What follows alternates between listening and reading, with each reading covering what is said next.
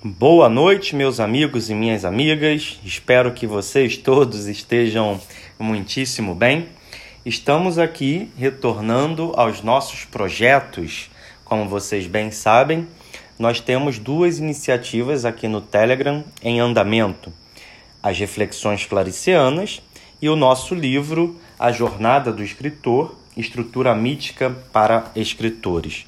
Ao contrário do que alguns podem ter imaginado nos últimos dias, esses projetos, essas iniciativas não foram de nenhum modo encerrados. Na realidade, como eu já disse em algumas oportunidades nos stories do Instagram, faz algumas semanas, mais de um mês talvez, em que eu não venho me sentindo muito bem. Tive crises de ansiedade, tive insônias e, sobretudo, umas fadigas, uma sensação de cansaço muito crônica, muito extrema, de maneira que, para evitar qualquer preju prejuízo maior à minha saúde, eu achei por bem interromper as lives e pausar por algum período os nossos áudios aqui. Acontece, porém, que hoje eu, na verdade, acordei me sentindo muito bem acordei me sentindo motivado, alegre e decidi retomar o nosso projeto da jornada do escritor hoje. E sempre que for possível, sempre que eu me estiver sentindo em plenas condições, eu virei aqui e farei os nossos áudios. Espero, na realidade, essa é a minha vontade, a minha pretensão e a minha esperança de que tão logo eu esteja me sentindo 100% recuperado, eu possa retomar os áudios aqui com continuidade para que eles não fiquem esparsos, ou seja, para que não haja um interregno muito grande entre eles. Não é esse o ideal, não é esse o meu objetivo. Então, vamos retomar aqui as nossas conversas, vamos tomar, retomar aqui as nossas discussões e, claro, peço a vocês que tenham a compreensão caso eu não consiga manter aquela rotina tão ávida como vinha mantendo nos últimos meses. Repito mais uma vez para que fique claro. Como eu não estou me sentindo idealmente nas minhas melhores condições físicas, eu por hora não posso prometer que farei os áudios com regularidade. Contudo, a minha intenção é sim fazê-los com regularidade, com periodicidade, com um espaço mínimo entre os áudios. Essa é a minha vontade, é isso que eu estou buscando, mas isso evidentemente vai depender das minhas condições físicas. Em resumo, eu vou me esforçar ao máximo para estar de volta aqui aos nossos projetos, porém sempre respeitando a minha condição física, a minha saúde, não é? Mas chega de explicações, chega de delongas, vamos falar do que realmente importa. E hoje nós daremos continuidade aos nossos estudos sobre a jornada do escritor, livro de Christopher Vogler, e hoje falaremos sobre o mundo comum. Outra, em outra ocasião, nós já havíamos entrado nessa parte, nessa sessão do mundo comum. Tem um áudio que se chama Mundo Comum, parte 1. Depois eu voltei para fazer o arquétipo do pícaro, porque por equívoco meu havia pulado. E agora então nós retorna, retornaremos ao mundo comum para fazer a parte 2 dessa nossa discussão, desse nosso estudo. Então vamos falar do mundo comum mais uma vez. E o Vogler, nosso autor, ele aponta sobre algo interessante em relação à constituição dos heróis. Ele diz que todo herói precisa de um problema interno e um problema externo. Todo protagonista precisa de um problema interno e um problema externo. Na verdade, nós podemos falar até que um protagonista complexo, ele terá na realidade não só um problema interno, como vários problemas internos que, de alguma maneira, estarão articulados com esse problema externo, o qual ele busca resolver. Então, por exemplo, em outro áudio, nós falávamos sobre aquele filme O Homem Afortunado, que narra a história de um rapaz nascido num vilarejo, num povoado muito pobre, no norte da Dinamarca, e que tem uma imensa genialidade é, para engenharia. Ele quer construir é, determinadas é, fazer determinados empreendimentos que facilitem a obtenção de energia pelo seu país e assim ele vai para a capital em busca de realizar seus projetos e seus sonhos. Porém, os, todo esse contexto, toda essa vontade, toda essa jornada e todas as todas as dificuldades e todos os obstáculos que ele encontra se relacionam com um problema muito profundo que ele guarda em relação ao seu pai, sobretudo seu pai, mas também sua mãe e seus irmãos. Então vejam, ele tem uma série de questões internas e essas questões internas que são bastante profundas, que são bastante complexas, elas se articulam com o problema externo na medida em que esses problemas internos são mola, porque por conta dessas lacunas ele busca seus sonhos, mas também muros, porque por conta desses mesmos traumas, dessas mesmas questões, ele verá os seus sonhos cada vez mais distantes. E qual é a relevância disso? Bom, em primeiro lugar, nós devemos pensar que nós podemos trabalhar essas categorias de problema interno, problema externo, tanto enquanto críticos, tanto enquanto analistas, leitores ou espectadores, mas também como escritores, como criadores. Então vamos lá, exemplificando.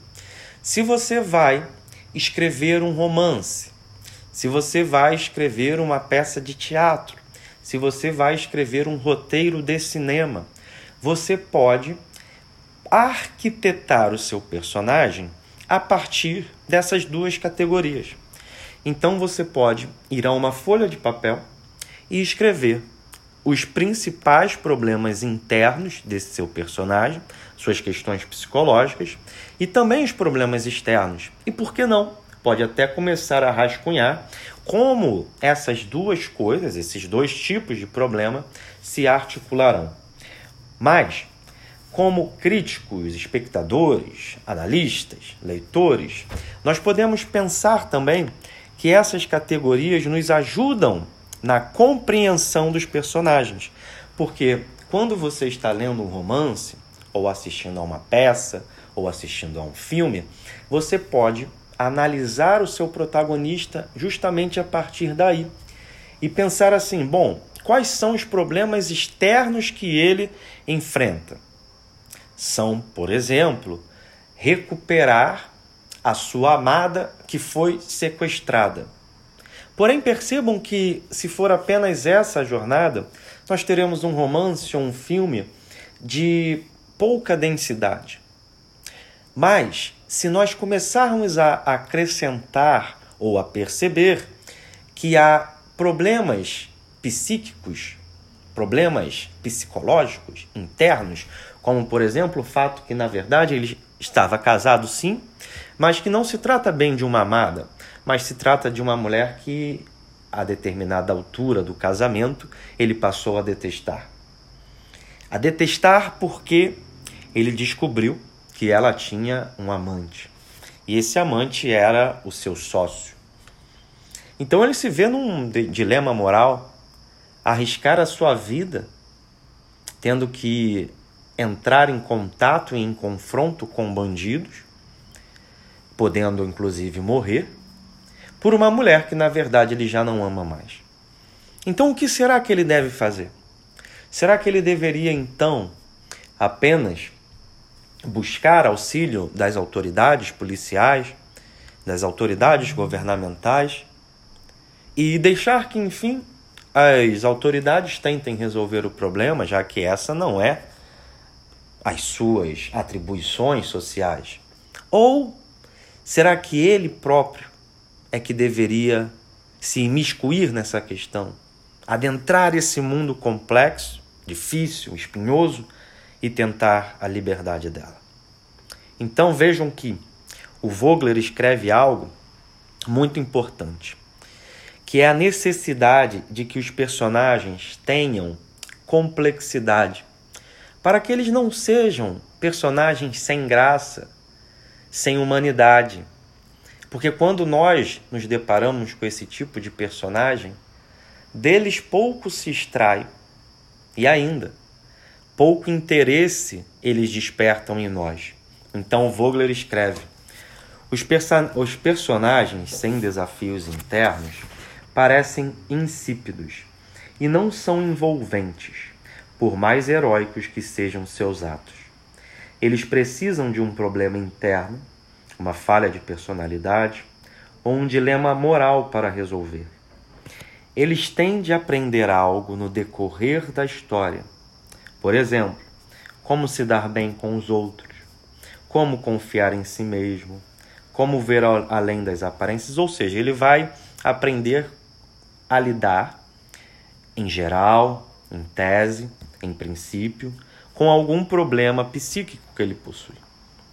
O Vogler diz: o público ama ver os personagens aprendendo, crescendo e lidando com desafios exteriores e interiores da vida. Em seguida, o Vogler, no próximo tópico, vai falar sobre a importância do começo de uma história, a importância da maneira como um ator entra em cena, em resumo, como um personagem aparece. E ele diz algo que, confesso-lhes, não me parece ser uma necessidade absoluta, total, mas que pode ser utilizado de uma maneira inteligente e interessante. Ele diz que a primeira ação do personagem, a entrada em cena, é uma oportunidade maravilhosa para revelar muito sobre a atitude, seu estado emocional, histórico, pontos fortes e problemas. Assim, a primeira ação deve ser um modelo da atitude característica do herói e dos futuros problemas ou soluções que resultarão dela. O primeiro comportamento que virmos deverá ser marcante, definir e desvelar o personagem, a menos que a intenção seja enganar o público e esconder a verdadeira natureza dele, a verdadeira natureza do personagem. Bom, ninguém contesta a importância de um primeiro parágrafo, de um primeiro capítulo, de uma primeira cena, da entrada de um ator no palco ou do aparecimento de um ator num filme.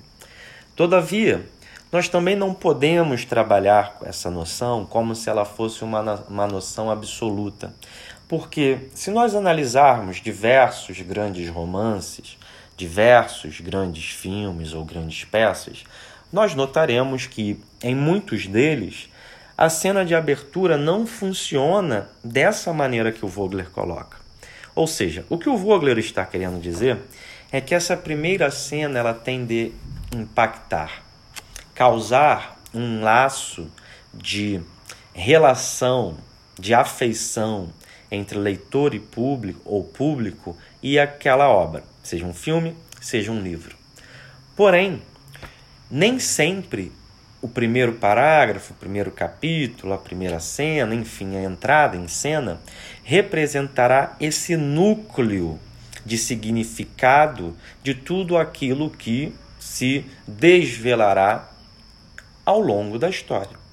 Então nós temos que entender que existe essa possibilidade de, por exemplo, na condição de escritores, escrevermos um primeiro parágrafo que de algum modo condense tudo que aparecerá em seguida ao longo do livro, mas também podemos saber que o primeiro parágrafo, o primeiro capítulo, pode ser um indício muito pequeno, uma pista muito pequena.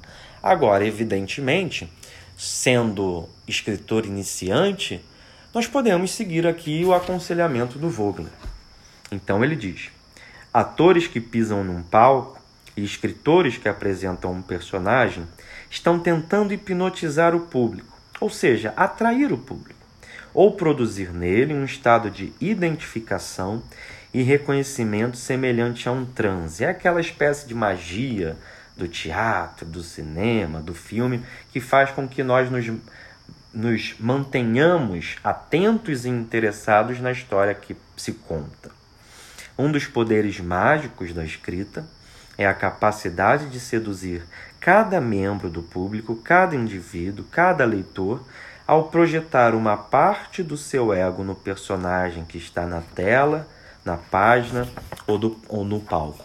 Então, o que o Vogler está dizendo é que a forma como um escritor, como um diretor tem de atrair a atenção do público, como ele fala aqui, de hipnotizar o público, seja um público leitor, seja um público espectador, é justamente trazendo para o leitor ou para o espectador essa compreensão de que aquilo que ele lê ou assiste é algo que possui um traço, um lastro de comum, de algo comum, de comunhão. Em que sentido eu digo isso? Por mais que nós leiamos ou, assist... ou, ou vejamos filmes sobre mundos, sobre épocas, sobre contextos e sobre pessoas absolutamente diferentes de nós, em alguma medida deve haver algo na história que mostre que nós somos humanos e humanos são também aqueles personagens. E para que esse lastro, esse laço de humanidade em comum, compartilhada, seja percebida, seja demonstrada e captada e apreendida, é necessário justamente que haja uma espécie de sintonia que não será total, mesmo porque nós poderemos estar assistindo a um filme ou vendo ou lendo um livro sobre um personagem repugnante, sobre um criminoso, sobre um assassino, alguém mau, alguém vil, alguém cruel, alguém imoral, alguém que nós repudiaríamos na nossa vida real. Porém, numa boa história, algo desse personagem, por pior que ele seja, entrará em contato conosco e nós podemos dar aqui dois exemplos clássicos. Um é o Crime e Castigo, que narra a história daquele jovem um tanto quanto megalomaníaco, não é?